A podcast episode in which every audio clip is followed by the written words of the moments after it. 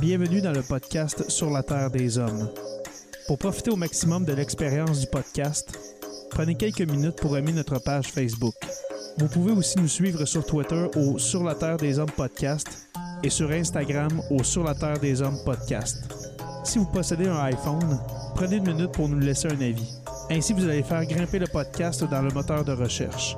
Finalement, si vous voulez encourager Sur la Terre des Hommes et obtenir des épisodes exclusifs, vous pouvez contribuer monétairement sur la plateforme patreon.com. P-A-T-R-E-O-N.com. Recherchez sur la Terre des Hommes et pour seulement 2 par mois, vous y aurez droit. Le podcast peut désormais débuter. Bienvenue sur la Terre des Hommes.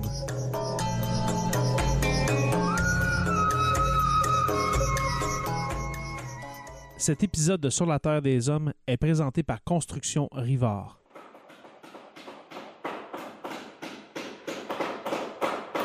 La rénovation et la construction, ça passe par la science du bâtiment et de vraies maisons éco-énergétiques. Un des seuls en Abitibi-Témiscamingue qui construit des maisons Novo Climat et Prénet Zéro. De la fondation à la finition d'escalier, ils font tout. Construction avec un S rivard.com ou contactez-les au 819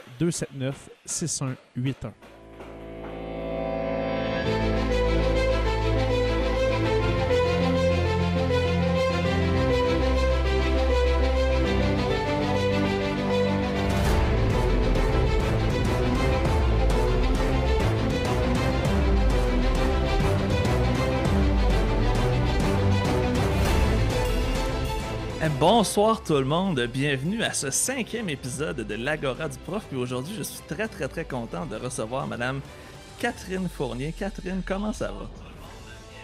Bonsoir, ça va super bien. Euh, merci à, à toi, Jonathan, pour l'invitation. Je suis très contente d'être là. Ça me fait vraiment plaisir parce que, comme on disait avant, avant d'entrer en, en, live, ça fait quand même un certain temps qu'on a l'air à se suivre mutuellement. Puis j'apprécie vraiment beaucoup tout ce que tu fais au niveau politique parce que, comme, euh, comme j'ai pu constater, on se rend compte que des fois, quand la partisanerie n'est pas avec nous, on a peut-être plus la liberté de faire et de dire qu'est-ce qu'on veut. Est-ce que, est-ce que je me trompe ou euh, depuis qu'on on va de nos propres ailes, on, on peut peut-être s'en permettre un peu plus? Non, tu te trompes pas. Puis ça me permet d'aller ailleurs, en fait, que le fond, euh, les, les, les, partis euh, politiques qui sont euh, un peu contraints par l'espèce de joute parlementaire. La ligne de parti et compagnie. La, ben, hein. Oui, la ligne de parti, mais c'est même pas tant ça qui me, qui me dérange le plus, moi, dans la partisanerie en tant que telle, parce que souvent, si je peux déjà, d'entrée de jeu, démythifier un peu la ligne de parti, c'est souvent soit quelque chose qui va se retrouver dans un programme de parti, donc nécessairement auquel tu adhères en te joignant au parti, mm-hmm. ou bien qui a été discuté en groupe et débattu souvent dans le caucus des députés. Donc, la ligne de parti, c'est vraiment pas ce qu'il y a de si pire là, dans la partisanerie. Euh, ce qui est pire, à mon avis, c'est plus la dynamique de confrontation. C'est dans le sens que si tu es dans l'opposition, ben, tu es contre le gouvernement, puis tu es contre les autres partis. Il faut que tu. Il n'y a jamais rien de bon qui peut se faire d'un autre côté. C'est toujours dans la critique, c'est toujours dans le, la critique, je veux dire, pas nécessairement toujours. Oui, des fois, bien sûr, c'est sain, puis il en faut, il faut poser des questions. Mais des fois, c'est critiquer pour critiquer ou c'est juste, dans le fond, essayer de se revaloriser contre, contre l'adversaire. Rabaisser les autres pour se remonter, trouver des petites failles, jamais comme reconnaître les bons coups, euh, les bons coups des autres. C'est plus moi cette dynamique-là qui me, qui me que, que, je déplore, en fait, en politique, de un, puis de deux, il y a aussi beaucoup. Euh, le fait que les, les, partis vont beaucoup se fier sur ce qui est dans l'agenda médiatique. si aujourd'hui, la première page journal, c'est tel sujet. On spin. Euh, ben là, c'est juste sur ce sujet. quitte à changer de position, quitte à pas être cohérent, comme en ce moment, c'est sur les mesures sanitaires, par exemple. On a beau, bien beau euh, certains euh, chialer sur le gouvernement par manque de cohérence, mais si on regarde aussi les positions des partis politiques d'opposition sont clairement pas plus cohérents, puis ça change à chaque jour. Il n'y a personne de cohérent à nulle part en ce moment. Non, c'est ça, mais c'est juste un exemple peut-être grossier, mais en général, les, les partis justement qui, qui, qui, veulent absolument répondre à l'agenda médiatique parce qu'ils savent qu'il va y avoir un topo. Puis, en même temps, je comprends, tout le monde veut avoir de la, de la visibilité. Ils veulent TV time à 5 heures. C'est beaucoup, tu sais, c'est beaucoup de Quand tu es à l'intérieur d'un parti, tu passes quasiment ton temps à comme réagir à ce qui se fait, puis je trouve que tu n'as pas beaucoup de temps puis je l'ai vécu. Tu sais, moi, j'ai vécu les deux côtés. Tu n'as pas beaucoup de temps pour avoir comme un recul sur les enjeux.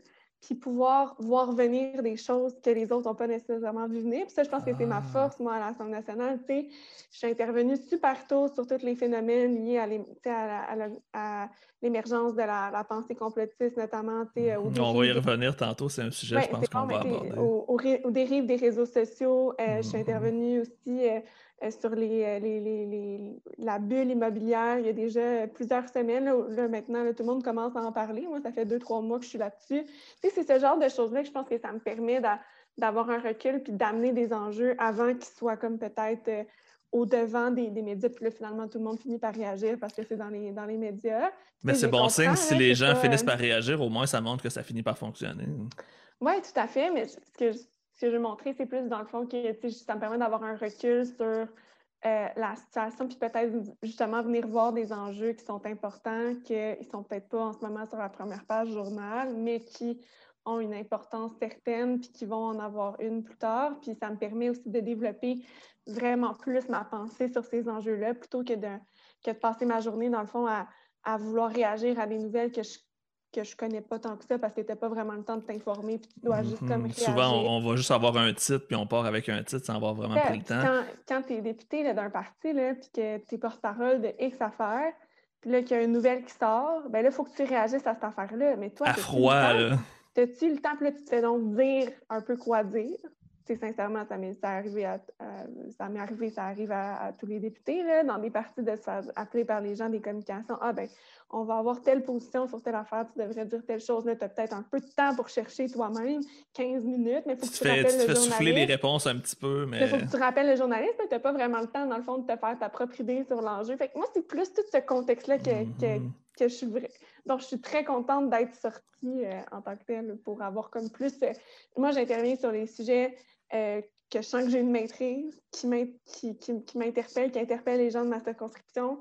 Puis justement, je n'ai pas à rentrer. Moi, je n'ai pas besoin d'avoir ma réaction hein, dans le journal sur chaque, chaque enjeu. tu ne veux pas faire la, cote euh, au bulletin de TVA, ce n'est pas, pas ton objectif. Faire la clip à chaque soir, non, moi, je préfère comme travailler sur des dossiers comme plus que, je vais prendre comme à bras le corps, puis que je vais travailler, puis que je vais amener. En tout cas, pour moi, c'est vraiment plus ma façon de, de faire de la politique. En même temps, je comprends que c'est important aussi, il faut qu'on qu'on pose des questions au gouvernement sur les enjeux d'actualité. C'est sûr que quand tu es une, plus grande équipe, tu peux, c'est sûr que moi, réalistement, je ne pourrais pas avoir une position sur chacun des sujets parce que j'aurais j'ai pas le temps de, de tout connaître. De toute façon, il y a des chroniqueurs qui sont payés pour avoir une opinion sur tout. On va leur laisser ce travail. Mais c'est ça, il n'y a, pas juste, a pas juste les députés, il y a les médias aussi qui posent des questions au mm-hmm. gouvernement, tout ça. Fait que...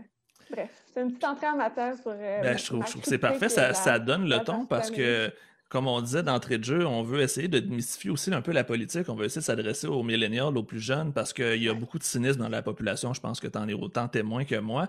Mais on parlait tantôt de mesures sanitaires et c'est souvent la première question que je pose à mes invités. La dernière année, ça a été une année, on va le dire, exceptionnelle dans tous les sens du terme. comment, comment tu l'as vécu cette année COVID, Catherine? Comment ça s'est passé pour toi personnellement? Euh, c'est quand même, tu sais, moi, je me je trouve, euh, je suis extrêmement privilégiée. je veux dire, euh, euh, j'ai un emploi, qui, des fonctions que j'adore, qui me passionnent. Je sens que, c'est justement, le, travail dans la dernière année des députés a beaucoup changé. Puis en fait, je trouve qu'il est beaucoup revenu comme à l'essentiel. On a été beaucoup amenés, surtout, on ne se le cachera pas, au printemps dernier, quand tout a éclaté. C'est sûr qu'on a été beaucoup chamboulés. chamboulés et ramenés beaucoup à, à la le rôle premier qu'on a comme député, c'est qui est d'aider les citoyens dans nos circonscriptions. Puis moi, ça m'a permis de mettre en œuvre plein d'initiatives vraiment super chouettes dans ma circonscription, en lien avec des organismes, avec des entreprises qui se sont, des nouveaux réseaux de solidarité qui se sont bâtis, tout ça. Fait j'ai trouvé ça c'était déstabilisant comme période le printemps dernier parce qu'on n'était pas encore habitués. Non, c'est ça. Puis on ne savait pas ce qui s'en venait non plus. On n'avait aucune idée de quelle ben année on allait avoir euh, à subir. On, se doutait clairement pas que ça durerait aussi longtemps. non, en effet. Quand on regarde ça à posteriori, euh, c'est assez drôle. Mais en tout cas, c'est toujours est-il que, justement, on a été vraiment dans le feu de l'action puis d'aider les gens. Ça a été sincèrement très gratifiant, je trouve, d'avoir comme réussi à mettre en place. Euh, ce genre d'initiative-là. c'est pour ça que je me sentais ultra privilégiée de dire que moi, je, suis occupée. Je sais qu'il y en a beaucoup qui ils ont trouvé le temps, le temps long. Puis euh, j'ai beaucoup d'empathie aussi pour, pour ça. C'est pour ça que je dis que je suis super euh, privilégié. Puis ça a changé en même temps notre, vie un peu. Tu sais, les députés, habituellement, on a comme un agenda ultra, ultra rempli de toutes sortes d'événements, de représentations de toutes sortes. Mm Aller faire un peu de PR, comme on dit.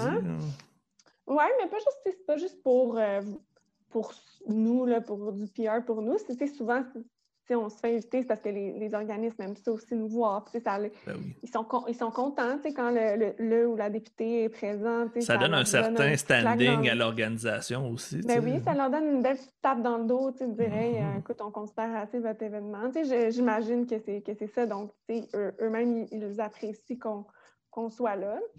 Euh, mais donc, ça, donc l'agenda s'est complètement vidé sur les événements. On a arrêté de venir à Québec pendant quelques semaines. Euh, Est-ce que tu fais encore euh, beaucoup de, rencontres par Zoom ou c'est quand même de plus en plus souvent à l'Assemblée? à l'Assemblée, on n'a pas le droit d'avoir aucun visiteur, en fait. OK, OK. donc, moi, mon bureau, même à Longueuil, il est encore en, télétravail. On a fait une petite alternance durant l'été en présentiel, mais c'est un ou deux à la fois. mais depuis l'automne, on est vraiment retombé 100 en télétravail moi, à l'Assemblée nationale, c'est ça. On a arrêté de venir pendant une couple de semaines. Fait que là, c'était de me dire, aïe, aïe, moi, je me suis retrouvée à travailler comme euh, chez nous. Euh, moi aussi, je me suis habillée en mou pendant C'est ça, euh, comme tout le monde. Semaines, comme tout le monde. Mais j'étais comme, wow, ça faisait très, très longtemps que ça m'était pas arrivé. Je pense depuis que j'étais au secondaire, je n'étais jamais restée chez nous sans sortir pendant une semaine. Uh-huh. je veux dire, tranquille, tranquille entre guillemets, parce que je, on travaillait des heures de fou, là, mon équipe et moi, pour répondre aux, toutes les questions des citoyens. Mais, en c'était pas la même dynamique, c'est ça. Il y a une espèce d'adrénaline, quand même aussi, justement, de toute cette nouveauté, de, comme, devoir s'adapter, d'aider les gens aussi, c'est super euh, valorisant, comme j'ai dit. Mais as-tu l'impression, justement, que ça t'a permis de mieux montrer c'était quoi ta job à la population? Parce que souvent, ce qu'on entend, c'est oh, on sait bien, notre député, on le voit jamais, on le voit juste quand il y a des élections. Est-ce que tu penses que grâce à ça, ça va peut-être avoir permis aux gens d'avoir une mm-hmm. perspective différente de leur député, puis qu'il y a eu peut-être plus de je veux dire, un contact plus proche, même si on était tous loin à distance. Oui. Bien, j'ose croire. Euh, moi aussi, dans ma circonscription, j'ai parti un groupe sur les réseaux sociaux pour les gens de Longueuil, les citoyens de Longueuil, un groupe de solidarité. Tu sais, j'avais vu que ça, ça commençait à, dans les premiers jours de la pandémie, il y en a à Montréal notamment qui se sont créés. Tout ça. Fait que moi, j'ai pris la balle au bon, puis j'en ai créé un à Longueuil pour justement être en relation avec euh, mettre un espace de dialogue où est-ce que les gens qui avaient besoin d'aide pouvaient aussi euh, trouver... Une place de ressources en même temps, on pourrait dire. Hein. Puis un lieu de partage d'informations, un peu comme ça s'est fait. Puis après ça, il y en a eu à peu près dans toutes les municipalités euh, au, Québec. Euh, mais donc, on a utilisé cet outil-là. Puis je pense que justement, les gens ont comme plus pris conscience effectivement du rôle du député à ce moment-là, en voyant aussi des initiatives qu'on a faites. Puis on, on s'est fait contacter aussi par beaucoup plus de gens qu'habituellement. C'est pour ça que je dis habituellement, les dossiers citoyens dans un bureau de circonscription, c'est une, part de ce qu'on fait, mais on fait bien d'autres affaires.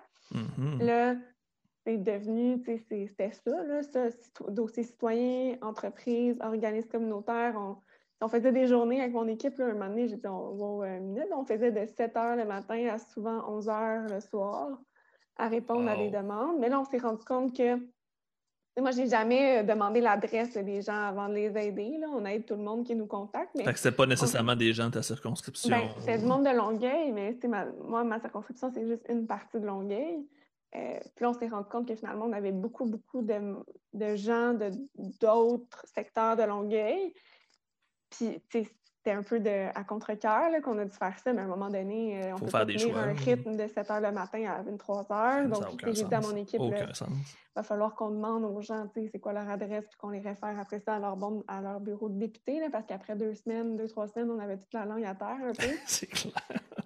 on, va, on, va, les référer là, aux bonnes personnes, puis on s'est rendu compte que c'est parce que finalement, quand on tape euh, député euh, Longueuil dans Google, c'était moi qui sortais. Fait que ah, fait que eux autres, ils ne sont pas cassés la tête, ils n'ont pas cherché plus ben, loin. c'est correct, c'était moi, en, habituellement, ça fait quand même déjà une couple d'années que je suis députée, on n'a jamais justement euh, renvoyer personne. Si quelqu'un nous contacte, ben, regarde, on va essayer de t'aider. Il y a moyen de le déléguer ou de, de, l'enligner à la bonne place. Ou, euh. Exact, mais tu sais, ou bien de l'aider. Si on a le temps, on va le faire. Là, mais là, c'est juste que là, je me disais, tu sais, à un moment donné, je veux pas que les soins de ta conscription soient comme pénalisés parce que. Parce que tu aides les autres. Mais, en même temps, ça doit être assez. Euh, comme un dilemme, là. Ouais, c'est ça, exactement. mais regarde, entourons bien les gens qui nous contactent, on va bien les guider vers l'autre bonne ressource. Puis c'est pas. On est en contact quand même avec les équipes des autres députée ici à Longueuil, on a une super bonne relation, il n'y a pas de problème.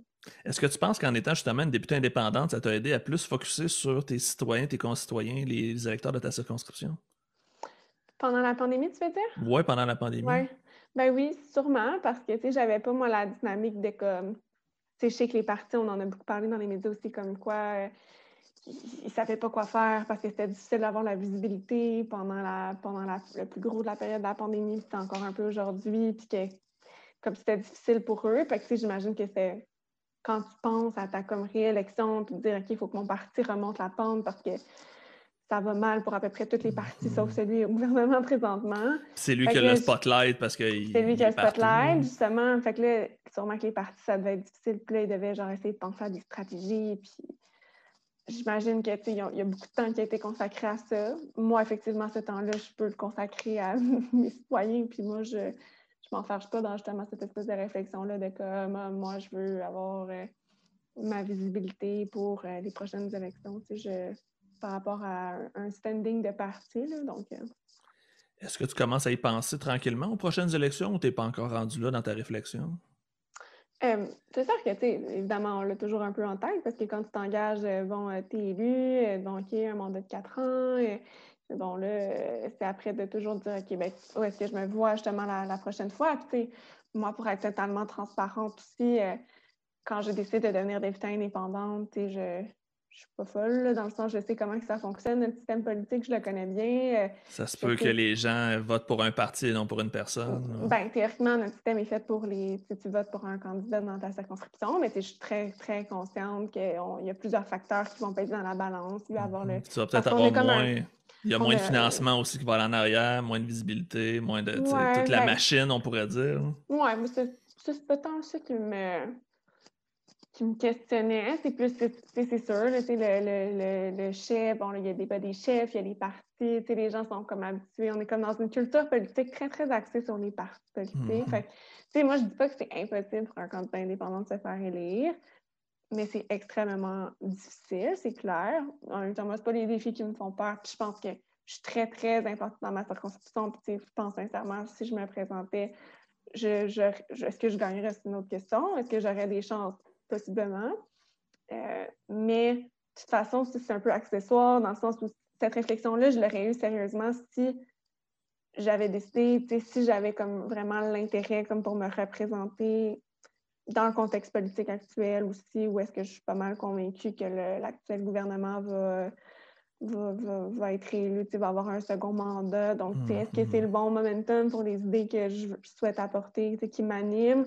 Je suis super contente d'avoir cette occasion-là à l'Assemblée nationale d'amener toutes sortes de débats. Mais nécessairement, je la réflexion, est-ce que ce serait la même chose? Mettons, je me remets, mettons que, que, que, je me lance et que je mets genre plein d'efforts puis que finalement, écoute, contre toute attente, je remporterai ma circonscription. Et là, est-ce que j'aurais comme le, feu sacré pour faire ça pendant quatre ans encore? dans ma position d'indépendante, dans le contexte où est-ce que, par exemple, la CAQ serait reportée au pouvoir. C'est ces réflexions-là aussi que, que j'ai eues. Puis, sincèrement, je suis pas sûre que la Je pense pas que la réponse est oui, parce qu'avec le voyagement en plus, tout ça, ça fait déjà moi cinq ans que je fais la route Longueuil-Québec. Moi, je chapeau à ceux qui ont fait ça pendant 20-25 euh, ans. En même temps, moi, je trouve ça problématique d'être dans la même position politique pendant 20-25 ans à un certain, mmh. On a des pantoufles qui sont trop confortables éventuellement. Oui, à un moment donné, des fois, c'est bon de, se brasser un peu. Euh, donc, fait sincèrement, j'ai pas mal... j'ai pas mal pris ma décision pour 2022 que je ne je me représenterai pas dans ma revue de terrain. Par contre, récemment, j'ai comme entamé une nouvelle réflexion politique à laquelle je ne m'attendais pas euh, vraiment. Euh. un nouveau flash ou. Euh? Oui, ben c'est pas tant un nouveau flash que comme il y a comme une dynamique particulière qui s'est créée chez nous à, à, à Longueuil euh, bon, euh, je, je, le dis ici parce que je l'ai déjà dit dans plusieurs médias, mais tu sais, je réfléchis en ce moment activement à la possibilité de me présenter à la mairie, en fait. Ah, OK. Ah, oh, wow. ouais, euh, C'est quand même une des plus grosses villes du Québec, de mémoire, genre la 5 ou la 6e ville. Ouais, exact, la cinquième plus grande ville, environ 250 000 habitants. Donc, c'est un, un, un bon défi, ça responsabilité, mais c'est pour ça qu'il faut vraiment que je prenne le temps d'avoir une réflexion euh, j'ai voulu, comme ça fait déjà quelques semaines que j'ai dit que j'avais entamé cette réflexion-là, mais je dois la faire de façon. Non, c'est ça, il y, a, la dire puis la faire en réalité. Exact, de savoir, bon, OK, est-ce que ça, euh, c'est aussi des, très, très grandes responsabilités. En même temps, mmh. il y a un point intéressant, c'est que ça me permettrait de vraiment venir concrétiser certains projets, certaines idées que j'ai pour ma, ma communauté. Ça est plus euh, large que Marie-Victorin, justement. Oui, puis aussi, c'est sûr, bon, il y a c'est une politique beaucoup de proximité. moi, j'adore vraiment qu'est-ce qui m'anime beaucoup en politique. Oui, c'est défendre ces grandes idées, mais aussi la relation avec les, avec les gens. je pense que les, les, les gens, justement, de Longueuil savent que je suis vraiment proche euh, de de, la communauté. Puis bon, c'est sûr que comme style de politique, bon, c'est un style de proximité, le fait que tu n'as pas le voyagement aussi euh, qui, rentre en ligne de compte. Donc, directement, tu es chez toi, entre parenthèses, quand tu travailles directement dans ta ville. Oui, exact. C'est pour ça que, bon, il y a beaucoup de gens qui m'avaient sollicité. Là, j'ai accepté de réfléchir. Fait que là, je suis comme dans ce processus de réflexion-là. Tu as encore le temps, de toute façon, si je ne me trompe pas? Il te reste encore quand même. Euh, oui, ben, les quelques, quelques mois. Sont cet automne, quand même. Oui, ben, à peu près un six mois, dans le fond, pour. Euh, Oui, c'est dans cette. mois. Fait que, ben, si je me décide, il faut quand même, tu sais, je, je, prendrai ma décision au printemps, ça, c'est certain. OK. Fait que c'est là que ça va se passer. Oui, fait que là, c'est comme je suis pas mal en ce moment dans ce processus de réflexion-là. Pour ça, je te dis donc, euh, c'est la possibilité. Euh, sinon, aussi, c'est possible que je prenne une pause de, politique, c'est pas euh, négatif non Aller faire complètement autre chose parce que. Exactement. Il y a plein de choses qui m'intéressent dans la vie. Parce que c'est ce que je m'en allais dire, parce que les gens qui nous écoutent le savent peut-être pas, mais ça fait quand même longtemps que tu fais ça, puis pourtant, tu n'as pas encore 30 ans, si ma mémoire est bonne, donc tu as quand même. beaucoup 29 la semaine passée. wow, donc tu as beaucoup de vécu, puis il te reste encore beaucoup, beaucoup de temps, beaucoup de projets, puis c'est justement, j'aime beaucoup reculer un peu dans le temps pour aller voir un peu ce qui allume l'ado en toi, dans le fond, quand tu étais adolescente, quand tu étais au secondaire, question de faire des liens pour mes élèves. À quoi Catherine Fournier rêvait? Qu'est-ce que Catherine Fournier voulait faire de sa vie? Est-ce que tu avais, est-ce que tu as atteint ou est-ce que tu as pris le chemin que tu voulais ou si tu as été complètement champ gauche en faisant ah, autre chose? Complètement, complètement différent. Écoute, euh, je l'ai déjà dit. Euh, je m'excuse pour ceux qui, m'ont déjà entendu dire ça dans une entrevue parce que j'en ai quand même parlé à quelques reprises, mais moi, euh, ce dont je rêvais, mon rêve absolu quand j'étais en secondaire 3, 4, 5, c'était de devenir journaliste sportive. Oh wow, OK, complètement différent. Ben oui, il y a quand même une partie de communication. Oui, c'est vrai. Euh, tout ça, mais c'est ouais, tout à fait. Être sur le beat du Canadien ou quelque chose comme ça. Euh, oui, moi je tripais dans le fond. Euh, quand j'étais au secondaire, je manquais pas un match là, des Canadiens. Moi, c'était journaliste dans le fond pour le hockey. C'était vraiment ça qui. Ben, au Québec, je pense que c'est ça qui est le, le branding. C'est ça. C'est sûr que je je suivais vraiment assidûment. Euh, je connaissais toutes les statistiques de la Ligue nationale par cœur. Euh, wow, euh, fait que, ouais, c'est ça. C'est pour ça qu'au cégep, j'ai hésité. J'ai comme, est-ce que je vais en communication ou est-ce que je vais commencer en semaine pour, comme, au cas où, que finalement. Ouais, c'est ça. T'ouvrir peut-être plus de portes ou. Ouais, c'est ça. Parce que, aussi, à la fin de mon secondaire 5, j'ai comme eu un doute. J'ai comme, ah, mais peut-être que j'aimerais peut-être aller en psycho. On dirait qu'en secondaire, en, 5, tout le monde pense à aller en psycho. J'ai comme constaté, constaté ça. Euh, fait que, je sais pas. Finalement, j'ai décidé, puis tu sais, j'aimais quand même la la chose publique. J'ai toujours eu un intérêt quand même pour euh, la politique. Là, je te dirais peut-être un intérêt. L'actualité aussi. Oui, mais c'est plus l'actualité, je dirais, parce que euh, c'est ça. Depuis que je suis jeune, je pense que j'ai je suis très curieuse intellectuellement. Puis, tu sais, j'ai eu la chance d'avoir des parents aussi qui m'ont toujours, euh, qui ont répondu à mes questions de petite fille, qui ont encouragé. Qui ont euh, stimulé justement cet intérêt-là. c'est ça, exact. Puis, chez nous, on avait, on recevait le Journal de Montréal. Puis, tu sais, moi, quand euh, il y a eu les attentats du 11 septembre, tu sais, ça a été très marquant. puis, j'avais 9 ans, tu sais, j'étais en, quatrième année au primaire. Puis ça, ça m'a tellement comme chamboulé comme enfant. Puis là, je regardais ça à la télé. Puis, tu sais, moi, ça m'a toujours intéressé quand même quand j'étais jeune, les documentaires. Puis là, tu sais, je regardais ça, puis je trouvais ça vraiment fascinant. Puis là, j'ai commencé à lire le journal à cette époque-là. OK. quand j'avais 9 ans. Euh, parce que ça, mes parents, ils fait visiter à la maison, c'était quand même un format plus accessible. Si ça avait été le devoir, peut-être que je l'aurais pas lu, mais le Journal de Montréal, euh, même si c'était quand même euh, dur pour un, enfant de mon, de mon âge, c'était quand même. J'ai commencé à, à regarder. Au début, c'était sans doute, je, je, je, passais chaque page à chaque jour. j'avais vraiment une bonne idée de l'actualité. c'est ça, je pense, qui m'a comme amené à m'intéresser après ça aux campagnes électorales parce qu'évidemment, c'était très couvert euh, dans, dans, le journal. Puis là, je, je posais des questions à mes parents. C'est quoi est-ce que vous je les incite à aller voter aux élections, parce que la politique, n'était pas très présent chez nous. Mais OK, fait que ça n'a pas été une, espèce d'histoire familiale que tu as été as baigné là-dedans toute ta jeunesse? Non, euh? vraiment pas. C'est ça, mes parents, en fait, ils sont plus la génération désabusée là, par la politique. Euh, mm-hmm. Ils sont entre, mettons, les X et les boomers. OK, OK, OK. C'est un peu entre les deux, comme ils n'en parlaient pas chez nous, là, mes parents, de, de politique. Puis même, ça se chicanait pas au souper. Non, non, pas tout. Puis quand j'étais jeune, c'est moi qui leur disais allez voter. Puis, tu sais, ils ont toujours quand même été, là, mais dans le sens que j'étais comme j'avais l'air plus intéressée qu'eux. Maintenant, évidemment, ça a changé. Là. Avant, il y avait une très mauvaise image des gens politiques. Je pense que j'ai réussi à leur redorer un J'espère, euh, sinon. Euh, euh, l'image, mais maintenant, ils comprennent mieux aussi le derrière de la caméra. je pense qu'ils sont plus conscients de, de des, affaires. Puis maintenant, ils suivent vraiment plus la politique aussi maintenant. Mais donc, même s'ils n'étaient pas intéressés par la politique, ils étaient quand même intéressés par toutes sortes de choses, mes parents, fait qu'ils m'ont quand même vraiment stimulé, puis c'est quand même eux qui ont fait en sorte que, que j'ai eu comme l'ouverture de m'intéresser à ces sujets-là. Donc, ça pour mes parents. Puis sinon, côté plus politique, je te dirais, euh, ça aussi, j'en ai souvent parlé, mais ma grand-mère euh, paternelle, euh, elle était, je ne savais pas qu'elle était nécessairement impliquée en politique, mais ma grand-mère, maintenant elle est, là, mais c'est une passionnée d'histoire. Euh, puis elle m'a beaucoup, beaucoup gardée quand j'étais jeune. J'ai eu la chance d'être gardée par mes, par mes deux grands-mères, mais elle, quand elle me gardait, elle était vraiment. Euh, ça me partageait des histoires, elle me parlait des patriotes, elle me parlait de plein d'éléments oh, d'histoire du Québec. Puis moi, j'aimais ça. J'avais comme soif d'apprendre. Puis euh, je lui demandais toujours, puis elle m'amenait à des sorties culturelles, à des, voir des films, vraiment qui me stimulaient aussi.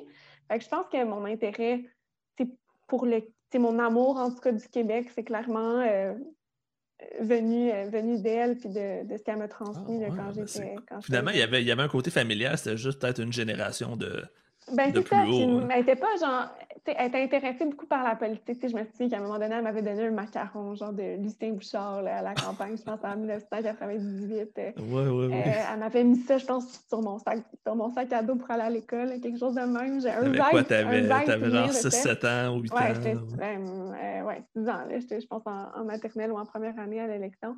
Puis j'ai un vague souvenir. Fait que, je sais qu'elle suivait, je sais qu'elle avait sa carte de membre euh, du PQ, tout ça, mais j'ai pas de souvenir qu'elle me parle tant que ça de politique. C'est vraiment plus d'histoire, mais ça a fait son chemin par la suite. Ouais. puis dans le fond, de ce que j'avais compris, c'est finalement les séances humaines que tu as choisies au cégep pour euh, ensuite continuer vers, vers le bac en politique. Oui, ben en fait, j'ai fait euh, sciences humaines, le profil questions internationales au Cégep du Vieux-Montréal. C'est là, en fait, que j'ai été en contact avec plein de monde impliqué, euh, engagé socialement, puis impliqué politiquement. C'est comme je dis, j'ai pas d'un d'un milieu très engagé. Fait que là, pour moi, au cégep, de débarquer dans un endroit où est-ce que je rencontrais des, jeunes de mon âge qui, eux, étaient déjà impliqués dans plein mhm. d'affaires ou euh, euh, avaient des parents aussi qui étaient super engagés. Tu sais, j'ai rencontré euh, au cégep un, un, ami que je m'étais fait, son père était, était conseiller municipal à Montréal. une autre de mes amies, tu sais, que ses parents aussi étaient engagés. Fait que ça m'a comme fait baigner comme créer un réseau en même temps aussi. Puis... Oui, puis baigner dans quelque chose que moi, je ne connaissais pas nécessairement. Autant que ça m'intéressait, autant que je savais, tu sais, j'aurais pas su comment m'y prendre pour m'impliquer politiquement ou même. Par où commencer. Ou... Oui, par où commencer, tu sais. Puis là, j'ai, tu sais, moi, rencontré du monde qui était comme, ah, ouais, ça serait cool qu'on devienne genre membre. Euh, c'est des jeunes du PQ, quelque chose de. Tu sais, des, des, mm-hmm. genre, on devrait aller à tel événement. Tu sais, je, je suis tellement heureuse d'avoir fait ce choix. Je pense que le choix de mon cégep, ça a vraiment été déterminant parce qu'en étant dans un milieu très engagé, je pense que moi, ça t'a donné la, piqûre, comme on dit, pour pas faire un mauvais jeu de mots de vaccin. Oui, non, c'est ça, ça m'a donné la piqûre. Puis euh, quand j'étais, euh, donc j'étais dans le profil question internationale parce que toute la question des relations internationales, le droit, ça m'intéressait aussi. Puis à un moment donné, c'est ça, quand je me suis questionnée, bon, finalement, qu'est-ce que je vais faire à l'université, euh, c'était difficile parce que moi, j'aimais pas mal tout. C'est ça l'affaire. trop de choix, dans le fond. de ma vie. C'est pour ça que j'aime aussi beaucoup la politique parce que je trouve que ça touche à tout plein de mm-hmm. sujets. Puis ça doit changer. Il n'y a, pas une journée qui est pareille non plus, j'imagine, en politique. Exact. Pour genre une curieuse insatiable comme mm-hmm. moi, c'est vraiment un bon domaine. Euh, mais donc là, je me demandais, OK, là, dans quoi je vais étudier à l'université? J'ai eu vraiment de la misère à choisir. J'ai vraiment failli à l'endroit, ce qui n'aurait pas été négatif. Parce que, on va se le dire, il y a comme des espèces de conventions sociales. Hein. Quand tu es au cégep, quand tu es euh, quand tu es en sciences de la santé puis tu as des super bonnes notes, il faut que tu ailles en médecine. C'est comme tout le monde veut aller en médecine. Mhm, quand tu es en sciences le... puis que tu as des super bonnes notes, ben, tu vas aller en droit parce que voyons, tout le monde veut aller en droit. Mhm, si t'es juste, euh, tu sais pas trop, tu deviens prof d'histoire. mais tu sais, je niaise, mais tu sais, je sentais même de la pression. Je suis comme, tu sais, mettons, les gens, c'est comme, ben, c'est sûr, Catherine, tu vas aller en droit. Ben, peut-être pas, là. Mais en même temps, j'ai comme flirté un peu avec cette idée-là, j'imagine, par. Euh, pas c'est un peu par intérêt, un peu par convention. Mais d'une façon, tu, présentement, tu fais de la législation, fait que c'est pas très loin du droit, hein, dans non, un certain mais justement, c'est pour ça qu'il y a bien des gens qui ont étudié en droit et qui sont intéressés aussi par se présenter en politique. Puis, je, je vois très bien l'adéquation, puis je vois aussi le, le, plus que ça peut apporter. C'est quand tu connais déjà un peu ben oui ce côté-là plus législatif, mais en même temps, je pense qu'il faut différents profils en politique, on y reviendra peut-être. Mais, mm-hmm.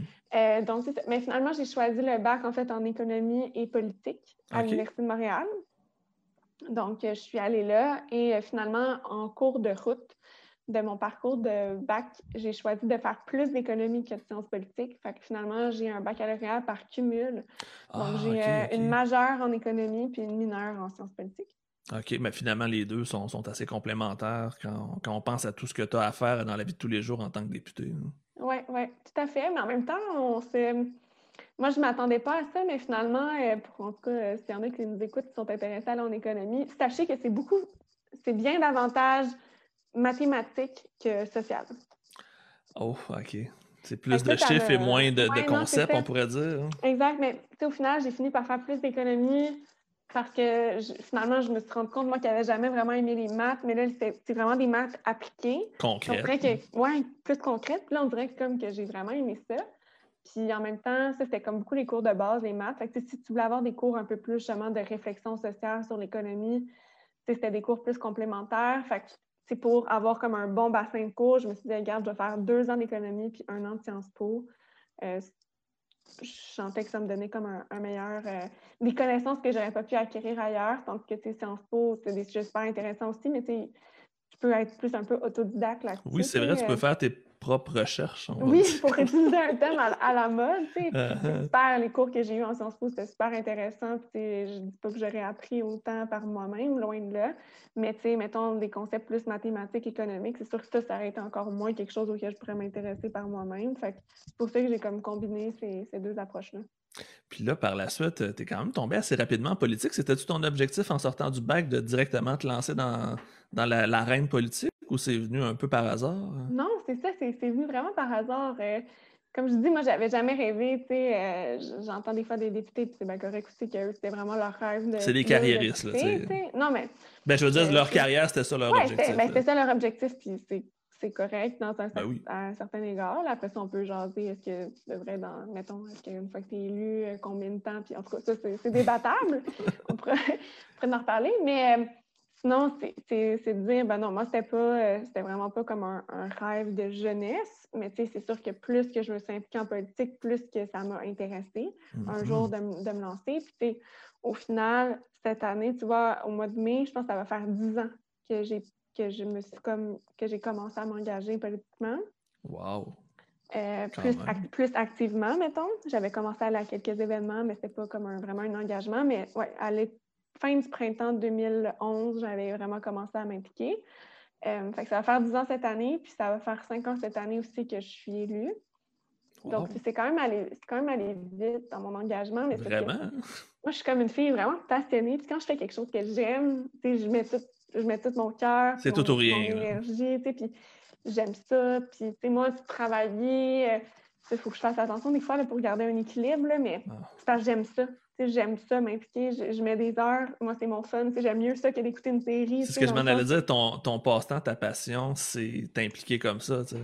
C'est m'impliquer socialement, tu sais, fait que là, la politique, pour moi, je suis oh, quand j'ai découvert ça, c'est comme, ouh, c'est incroyable, je peux avoir comme une influence, je peux faire, puis, tu sais, je suis une fille super organisée aussi, fait que, moi, genre, tout ce qui est euh, campagne, mobilisation, c'est des choses qui, que j'adore faire. Fait que là, tu sais, ça, ça c'est rapidement venu beaucoup me nourrir, puis Là, quand j'ai commencé à avoir comme certains postes dans des organisations, euh, ben, je faisais bien le travail parce que j'aimais ça. Puis en même temps, nécessairement, il n'y a pas tant de jeunes femmes qui s'impliquent. Fait que je pense que ça, mm-hmm. ça m'a, euh, ça m'a servi, en guillemets, dans le sens où euh, on m'a proposé peut-être plus rapidement euh, d'occuper certains postes parce que justement pour assurer une meilleure représentativité. Ben oui, exactement. Puis pour peut-être influencer d'autres femmes à faire la même chose. Exact. Moi, je trouve pour ça que moi, je, trouve que c'est toujours bien comme. Tu sais, j'invite les gens à, faire ça. Puis c'est pour ça que moi, je suis quand même pour, euh, par exemple, euh, éventuellement, tu sais, des, des quotas dans certains parce que moi, j'ai été chanceuse, j'ai croisé des gens sur ma route qui ont cru en moi puis qui m'ont comme donné la confiance nécessaire pour comme, que je prenne certains postes de responsabilité. Mm-hmm. Mais c'est pas le cas de tout. si j'avais pas eu ces personnes-là, je serais peut-être pas allée par moi-même. Puis au contraire, tant mieux, c'est ça, j'ai eu des gens qui m'ont encouragée à, le faire. Puis c'est comme ça que j'ai pu développer ma confiance puis que j'ai pu faire mes preuves aussi parce que si on m'offrait après ça de de dire Catherine, c'est vrai, est-ce que tu serais intéressée par à t'impliquer à telle ou telle place? Ben, c'est parce que je, livrais la marchandise. Mm-hmm. Tu avais, fait fait ton nom, on pourrait dire. Là. Exact. j'ai fait vraiment ma place. Euh, j'aime à dire ça. Je pense que j'ai fait mes preuves. Après ça, quand j'ai décidé vraiment de me lancer euh, euh, pour le Parti québécois en 2016, quand Bernard Drinville a quitté son poste de député dans Marie-Victorin, puis que je me suis lancée à l'investiture à ce moment-là. Moi, il n'y a personne qui me qui m'a donné un, stage gratuit. Là. Mhm. tu t'es battu pour aller le chercher. On était six candidats qui voulaient briller l'investisseur dans Marie-Victorin, puis ça a duré des mois. Là. Ça a duré, euh, c'était comme une campagne de trois mois.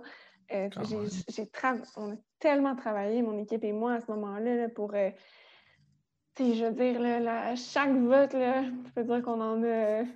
On en a suivi une shot, puis j'en ai fait du porte-à-porte, puis je te dis que j'ai pas eu, que j'ai que j'ai fait, j'ai travaillé sept jours sur sept pendant cette période-là, de tôt à tard. Puis, je veux dire, sérieux, je n'allais pas voler la victoire à ce moment-là. Euh, tu l'avais travaillé. Euh, comme tu dis, euh, ça n'a pas été tout cuit dans le bec.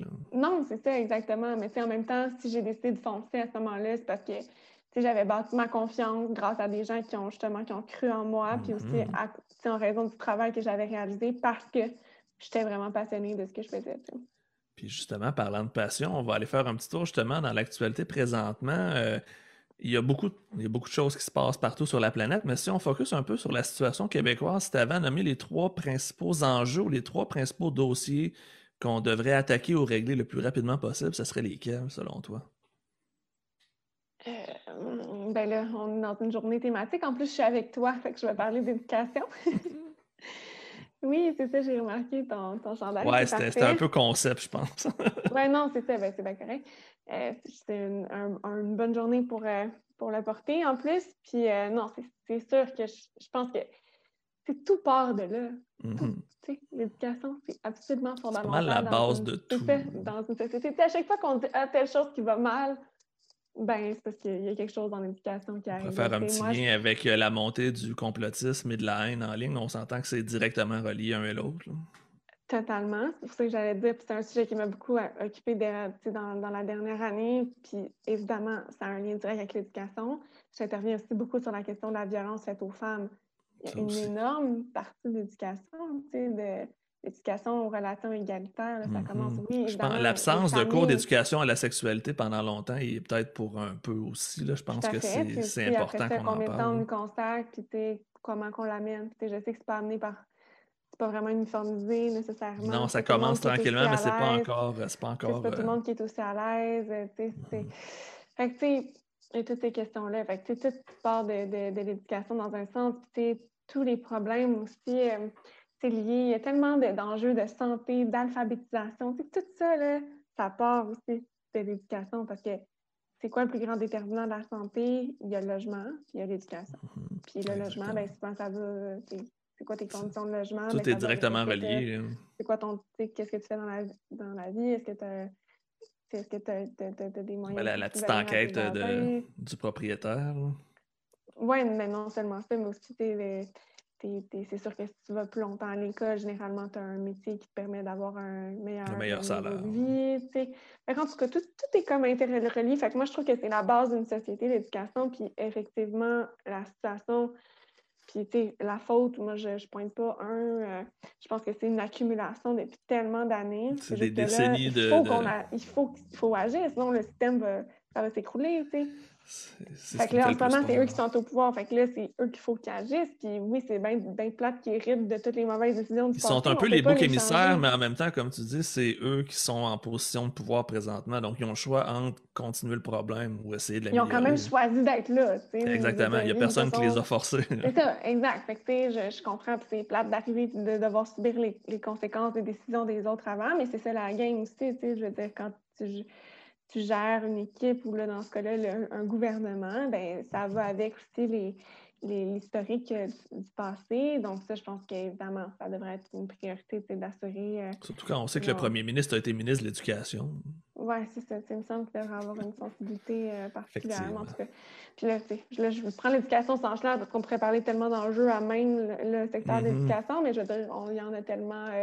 On pourrait faire une grosse conversation juste là-dessus. Ça pourrait peut-être pour une autre fois, on se fera un spécial avec, éducation. Avec, avec plaisir, fait que ça, c'est sûr. Fait que, il y a ça. Sinon, c'est sûr que tantôt, tu l'as un petit peu abordé, le, le, phénomène conspirationniste est autant lié un peu à l'éducation, mais sinon, moi, le, gros thème qui m'intéresse beaucoup, c'est toute la notion de la cohésion sociale. Euh, fait que, quand je parle de cohésion sociale, c'est aussi beaucoup de confiance envers nos institutions démocratiques. La, mm-hmm. Envers la justice, envers la justice, oui, puis le, le, système, la participation citoyenne, la transparence sais, ça, c'est comme un phénomène qu'on voit aussi, pas seulement au Québec, là, mais à l'échelle internationale. Il y a vraiment comme un, une déconnexion qui s'est comme créée entre les élus et la classe politique. Puis moi, en tout cas, qu'est-ce qui est vraiment euh, devenu central avec les années à mon engagement politique, c'est la question justement de cette confiance-là. Parce que tantôt, je ne l'ai pas euh, nécessairement abordé, mais qu'est-ce qui m'a beaucoup motivé d'abord à me lancer en politique, c'est que bon, j'ai construit mes, mes, convictions, des convictions, euh, euh, très, très engagée, notamment pour la question de, de l'indépendance du Québec. C'est vraiment ça qui m'a comme fait la petite bougie d'allumage pour me donner l'intérêt de vraiment comme me consacrer. Euh, en plus de tous les autres enjeux qui m'intéressent, mais c'est ça Mais c'était ça le projet qui t'a le plus ouais, Moi, je trouvais que c'était un projet, un projet qui permettait de toucher à, plein de choses, puis je le pense encore aujourd'hui, parce que je trouve que c'est une formidable occasion de s'inspirer de ce qui fait de mieux, de mieux à travers le monde, puis de construire un pays qui nous ressemble, avec, mm-hmm. en plus, en s'inspirant des meilleures pratiques de partout. Il n'y en a pas beaucoup là, qui ont la chance d'avoir comme une espèce de page blanche puis de construire de repartir à zéro. Des nouvelles mm-hmm. institutions politiques, des nouvelles façons de faire. En tout cas, moi, j'ai toujours trouvé ça super enthousiasmant comme, euh, comme mm-hmm. projet. En plus que moi, je, tiens énormément aussi euh, à la langue française, à la culture québécoise. Je trouve qu'on a une richesse à apporter au monde. Je crois à la diversité. On parle beaucoup de, de diversité de nos enjeux internes, bien sûr, mais moi, je trouve que la diversité à l'échelle internationale est aussi tellement importante. Puis, malheureusement, on assiste un peu aujourd'hui à comme une certaine américanisation euh, puis une uniformisation du monde. Puis je trouve que la, mm-hmm. diversité culturelle, c'est aussi important que la biodiversité. C'est à la source de, tellement de, belles choses. bref, mm-hmm. comme ça. On est un peu dans la euh, Netflixisation de l'humanité. Oui, c'est ça. Mais c'est pour ça que moi, je trouve que l'indépendance du Québec, ça peut être un, projet qui s'inscrit vraiment bien dans, dans, cette espèce de démarche-là d'affirmation de, diversité culturelle, notamment, et pour plein d'autres raisons. Mais bref, c'est ça qui m'avait vraiment animée. Puis, au fil de mon parcours, je me suis rendu compte que c'était bien difficile de convaincre les gens d'un projet politique quand il n'y avait pas confiance en la politique tout court. ah, OK. Fait qu'il faut, faut creuser plus loin que simplement ben la question de la souveraineté ben, est importante, mais ce que j'ai, ce que j'ai remarqué, c'est qu'il n'y a pas de dialogue possible avec ceux qui sont complètement fermés sur la, sur la politique ou qui ne croient plus, qui ont déjà eu espoir dans des projets justement de société, mais que là, ils ont comme sont tellement désabusés que ils ne veulent plus en entendre parler. Non, c'est ça. Pour eux, c'est, fini, c'est mort. Alors que, mais c'est pas tant le projet, mais c'est vraiment plus comme fondamental. Les gens, les, les, qui n'a pas marché dans le passé. Puis moi, j'ai l'impression que si on travaillait la confiance, non seulement c'est important d'un point de vue de, Parce que moi, je me considère démocrate avant tout. Euh, tu sais, je veux améliorer, ça, ça, ça, m'anime fondamentalement, tu sais, d'avoir... Euh, de rétablir la confiance envers la politique, parce que moi, je pense vraiment que la politique, ça peut et ça doit être quelque chose de noble. Malheureusement, ça n'a mm-hmm. pas cette image-là depuis... Non, c'est la mauvaise réputation, Depuis quelques années, mm-hmm. alors que c'est un... Pour moi, c'est un, instrument formidable pour changer la société. Euh, mais bref, je me dis, ce que j'ai constaté, c'est ça, avec le terrain, avec l'expérience avec des années aussi, c'est ça. Je pense que plus qu'on va améliorer la confiance de la population, plus, plus tard, peut-être, ça va faciliter justement la Il y a peut-être des choix de euh, société qui vont se faire plus facilement si les gens embarquent dans le bateau. Parce que là, le problème présentement, c'est que les gens embarquent dans rien du tout. Il y a beaucoup de gens qui sont juste. Exactement. Il y a beaucoup de gens qui se considèrent comme des orphelins politiques aussi, qui ne se reconnaissent pas dans aucun parti. Moi, j'en fais partie personnellement. Je ne mm-hmm. me reconnais pas parce que justement, mes valeurs, il n'y a aucun parti qui les représente assez bien pour que je me dise OK, c'est bon, je serais prêt à m'impliquer, à m'engager parce qu'on m'a approché quand même à plusieurs reprises pour faire de la politique. Puis justement, je j'ai pas encore trouvé le bon bateau pour euh, mener ça à mm-hmm. bon port. Exact. Mais je te comprends, moi non plus. Moi aussi, je suis orpheline politique à Mhm, ouais. parce que de toute façon, tu sais, je ne rembarquerai pas dans un parti qui fait de la politique comme on la voit en ce moment. C'est la politique, je pense La petite vraiment- politique, on pourrait dire. Il y a matière à innover, je pense, sur ce plan-là, puis justement à faire des choses. Je pense que les citoyens sont ailleurs. C'est comme si la politique, la joute politique, c'était pas adapté tu sais, euh, à l'évolution des, des citoyens. Puis, euh, Mhm. en tout cas, je- on pourrait aussi avoir une discussion très, très longue sur notre système. La euh, réforme du système, système politique. en général, Mhm. là, ouais. Mais ça, d'ailleurs, ce qui est cool avec le projet de, de pays, le projet d'indépendance, c'est que justement, ça te permet de redéfinir le système politique. Tu, peux sortir des institutions politiques héritées euh, euh, du parlementarisme britannique pour comme repartir Mhm. sur quelque chose de nouveau. Mais en tout cas, ça, c'est une autre affaire. Euh, sinon, tu me demandais un autre enjeu. C'est sûr, ça, c'est très, très important pour moi. Euh, oui, toute la question de la, de, de- de la condition des femmes, là, ça m'a toujours beaucoup touchée aussi. Puis je me suis toujours euh, beaucoup engagée euh, sur cette euh, question-là, beaucoup dans mes interventions aussi. Et tout ça. Puis ben, c'est sûr qu'on a malheureusement beaucoup de matière ces temps-ci encore. euh, vraiment. on s'en sort pas. J'o- J'ose croire que ça va au moins, euh, que ça sera pas vain, puis que ça va servir à vraiment changer des choses. Est-ce que tu sens un désir politique de faire quelque chose de différent ou tu trouves que c'est encore la petite politique qui se fait sur ce sujet-là? Des fois, malheureusement, c'est de la petite politique. Mais je suis sûre que tout le monde, tout le monde est super sensible. Ça, j'ai aucun doute sur euh, les intentions de quiconque. là. Mais des fois, c'est peut-être difficile de, de sortir justement de, de la dynamique, c'est le tourbillon pour comme Mhm. vraiment mettre peut-être des fois les priorités à la bonne place. Il y aurait beaucoup, beaucoup à faire. Comme on dit tantôt, il y a aussi un lien avec l'éducation, ça va, les, les conditions dans les familles. euh, c'est- c'est vraiment vaste là, aussi comme, euh, comme enjeu. Puis, les causes sous-jacentes aussi. Donc, le euh, filet social aussi qui peut le filet social, exact. C'est- C'est tout, c'est vraiment tout intimement lié. euh. Mais bref, donc ça aussi, c'est un enjeu qui me, qui me préoccupe euh, beaucoup puis qui me qui, qui, qui, est important pour moi là, dans, dans mon engagement. Est-ce que tu vois ça comme une montagne? Parce que là, on nomme beaucoup de problèmes, puis des fois, puis je suis le premier à être un hyper pessimiste, j'ai l'impression qu'on y arrivera jamais. On se rend... Il y a tout le temps quelque chose de nouveau, puis on se rend compte qu'éventuellement, s'il n'y a rien qui se passe, on va frapper un mur, mais en même temps, le... la montagne est tellement haute qu'on ne voit pas comment être capable justement de la traverser. Est-ce que tu le sens comme ça en étant en politique ou tu te rends compte que non, finalement, le système peut finir par fonctionner, puis oui, on peut changer les choses quand même? Oui, ben c'est sûr que ça prend du temps, mais en même temps, le temps, ça passe vite. Puis, je, je me, je- j'ai toujours été plus dans la catégorie des optimistes, là, peut-être des fois trop. euh, euh, je, je- je pense vraiment qu'on est capable de changer les choses. Puis oui, c'est des grosses montagnes, mais c'est un pas à la fois. Puis il me semble que la, la société progresse quand même. Des fois, quand on, est très collé dessus, on a l'impression justement que c'est super lent. Mais pourtant, on fait quand même du chemin immense. Et ne stress qui encore une fois sur la question de la violence faite aux femmes. On, on reculerait de, justement, mettons, à mes débuts là, en politique, il y a 10 ans, c'était, je veux dire, la question, toute la, la question du consentement, des agressions sexuelles, on pas la représentation de la femme dans les médias. c'était- c'était vraiment, je trouve qu'on a tellement fait du chemin, il y a tellement plus de bienveillance malgré tout, là, malgré, c'est pas parfait. Il y a quand même on du a- positif qu'on peut nommer. Là. Oui, c'est ça, puis on s'améliore, puis des fois, je trouve que, on- des fois, c'est sûr là, que c'est plus fa- on est, on est très collé à notre, à notre quotidien, puis c'est dur d'avoir comme la, de, de mesurer les progrès, mais non, tu sais, moi, je- j'en vois des progrès, puis euh, je- en tout cas, moi, je suis plus dans le camp, c'est ça, des, des, des, des positifs pour, euh, pour l'avenir. Tant Euh, mieux parce que ça en prend. Ouais, c'est ça, je me dis, regarde, écoute, euh, c'est correct. euh, il, faut, il faut un peu de tout. Euh, mais c'est ça. Puis finalement, pour compléter, parce que je- je- c'est un enjeu important pour moi, puis je ne l'ai pas, je l'ai pas nommé. Mais tantôt, quand je parlais de cohésion sociale, j'ai parlé, oui, euh, confiance envers les institutions démocratiques, tout ça, mais il y a aussi toute la notion de l'inclusion qui est vraiment importante aussi euh, pour moi. Sais, comment est-ce qu'on fait en sorte pour euh, de bâtir une, une société plus forte des gens qui arrivent pour euh, se joindre à, à la nation québécoise, comment est-ce Mhm.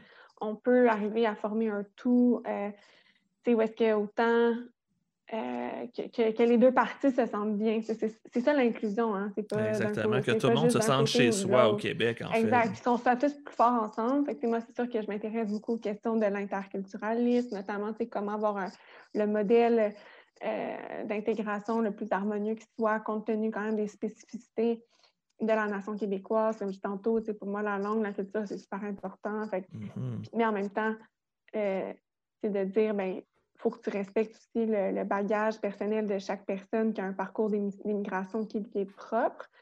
Euh, donc, il faut que tu lui permettes de continuer de vivre cette identité-là, mais en même temps, il faut que ces gens-là se sentent aussi la possibilité d'être également, de faire également partie des Québécois. Non, exactement. De ne pas juste être quelqu'un qui vit au Québec, mais d'être un Québécois.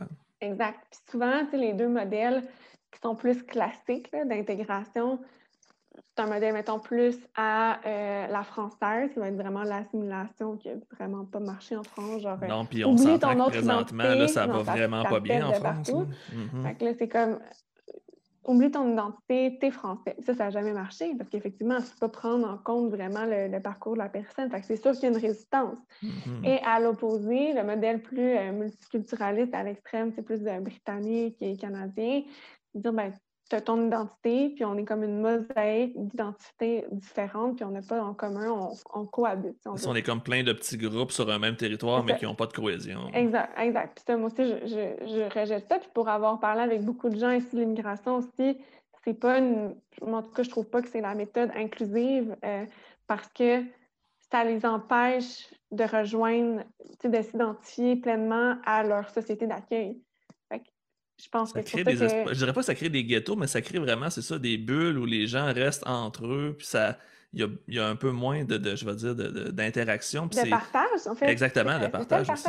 Fait que, moi, de dire quelqu'un qui arrive ici, ben, mettons que tu arrives de l'Algérie, ben, tu peux demeurer algérien, mais si tu veux être aussi québécois, on va tout t'offrir, on, va te donner tous les outils possibles. On aimerait que tu veuilles être québécois. Fait que la personne, comme moi, quelqu'un, j'entends dire, OK, mais moi, je suis, je suis québécois euh, d'origine. Je trouve ça super. C'est ça, tu ne pas renier ses origines. C'est la dualité des deux. Euh, exact. De trouver un aménagement que la personne va sentir bien dans la, avec ses identités multiples. C'est un très bon point. C'est quelque chose que j'essaie justement d'expliquer de plus en plus à mes élèves parce que un Québec ouvert va être un Québec qui va beaucoup mieux réussir à l'international. Et justement, je m'en allais vers ce, point-là. On a presque terminé. je me rends compte que ça passe vraiment vite. Oui, on a bonne discussion, C'est vraiment super intéressant, mais je me demandais le rôle du Québec à l'international pour toi. Qu'est-ce qu'on devrait avoir comme rôle? Est-ce qu'on devrait être plus présent? Est-ce qu'on devrait trouver un créneau? Comment on ah, devrait. Ben là, c'est bon, ça. Pour que tu me poses la question pour une souverainiste comme moi. Là, mhm, ben justement, vends-nous ton projet. Euh, évidemment, ben oui, je vois euh, un grand rôle pour le Québec à l'international. Je pense qu'on pourrait tellement exercer un leadership dans dans plusieurs domaines. Tu sais, on parle souvent, ah oui, le Québec, on n'est pas une grosse population, c'est vrai, mais la Scandinavie, il me semble, on les cite à chaque jour pour des belles choses qu'ils font. Pourtant, mm-hmm. c'est des populations euh, similaires ou même euh, inférieures euh, à celles du Québec, un territoire beaucoup plus petit également. Qui ont moins de ressources, moins de Qui ont moins de ressources, mais pourtant, pourquoi eux, ils sont des leaders à l'international pour toutes les questions mm-hmm. sociales? Parce qu'ils ont réussi à se distinguer là-dessus. Nous, on s'est quand même beaucoup inspiré au Québec. On, on, est loin d'être parfait, puis on pourrait s'améliorer sur plein de choses, mais n'en demeure pas moins qu'on pourrait aussi être un, leader en matière d'affaires sociales, ne serait-ce que, tu sais, en passant, les, gens ne le savent peut-être pas, mais juste le modèle des garderies. Puis on sait qu'évidemment, il y a plein de choses à améliorer, puis on, voit qu'en ce moment, on est comme en grosse pénurie de, de, de place, puis tout ça, mais ne serait-ce que pour le modèle qu'on a créé ici, mhm. ben, il y a plein de pays qui se sont inspirés de nous les pays les plus, justement, les, certains pays scandinaves même. Les, pays les plus social-démocrates, on va dire. Oui, c'est ça, mais je veux dire, je pense qu'on aurait quand même un rôle à exercer. On a quand même. Euh, puis moi, je, crois dans le modèle québécois, puis j'aimerais qu'on le développe davantage, puis qu'on en prenne soin. Mais ça, je pense qu'on pourrait exercer un rôle social, moi, à l'échelle de la planète. Puis aussi, je pense, le gros domaine sur lequel on pourrait exercer un leadership, c'est la lutte au changement climatique, l'environnement. je suis contente d'entendre ça. Euh, vraiment, parce que on ne va pas se le cacher. On est choyé par notre, par notre géographie. Mhm, vraiment. Des fois, on se bande, on est bon en environnement, c'est vrai, puis je pense qu'il faut le dire, puis il faut tant mieux si on peut tabler sur nos forces. Mais c'est sûr que c'est plus facile d'être vert quand on est un pays regorgeant d'eau puis ayant pas de mhm. pétrole. Exactement, avec des barrages hydroélectriques puis des forêts pour nous filtrer ça. ça. On est quand même chanceux, mais justement, c'est comme un peu n'importe quoi dans la vie. si je ramène à un exemple d'un individu, il y a des qualités qui sont un peu innées, ben, tant mieux. Bah, sers-toi de tes qualités pour te faire valoir puis pour aider les autres. Ben oui, c'est un peu la même chose pour le Québec. Je me dis, ben, regarde, on est chanceux, on est, on, est choyé par notre géographie. Ben, servons-nous de cette force-là pour nous distinguer à l'international et pour influencer les autres positivement. Parce que nous, on a justement les moyens d'innover, parce qu'on avait plein de ressources qui nous ont permis de le faire. Mais maintenant, partageons notre savoir avec les autres pays de la planète. C'est moi, ce, que, ce que j'aimerais aussi, c'est que le Québec exerce davantage son leadership, soit justement en, en, tant que pays à la table des nations, parce que c'est là que tu peux avoir une voix davantage euh, au chapitre. Puis c'est sûr mm-hmm. que tu peux.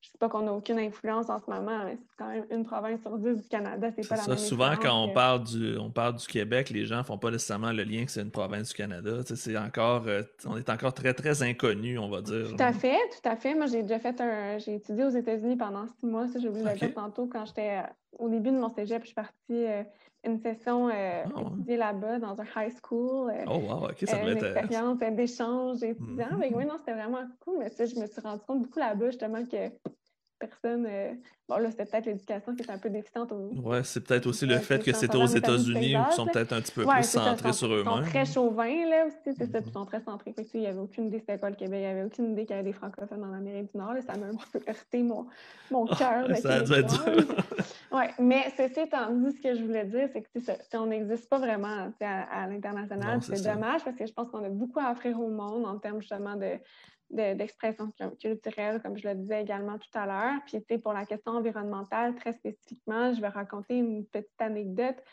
euh, qui m'est venue de euh, l'ancienne députée de Vachon, Martine Ouellet, qui avait été euh, ministre des Ressources naturelles sous le, gouvernement Marois. Elle avait écrit à un moment donné, j'avais lu ça dans, un livre, je, je, trouvais ça intéressant, qu'elle s'était présentée dans une conférence, je pense, en Corée du Sud, qu'elle avait comme une allocution à donner sur l'environnement. Mais qu'elle était là comme était dans la délégation, je pense, du Canada, comme représentante du Québec. Mais là, que juste avant elle, c'était le représentant donc, du fédéral, du Canada, qui était allé parler.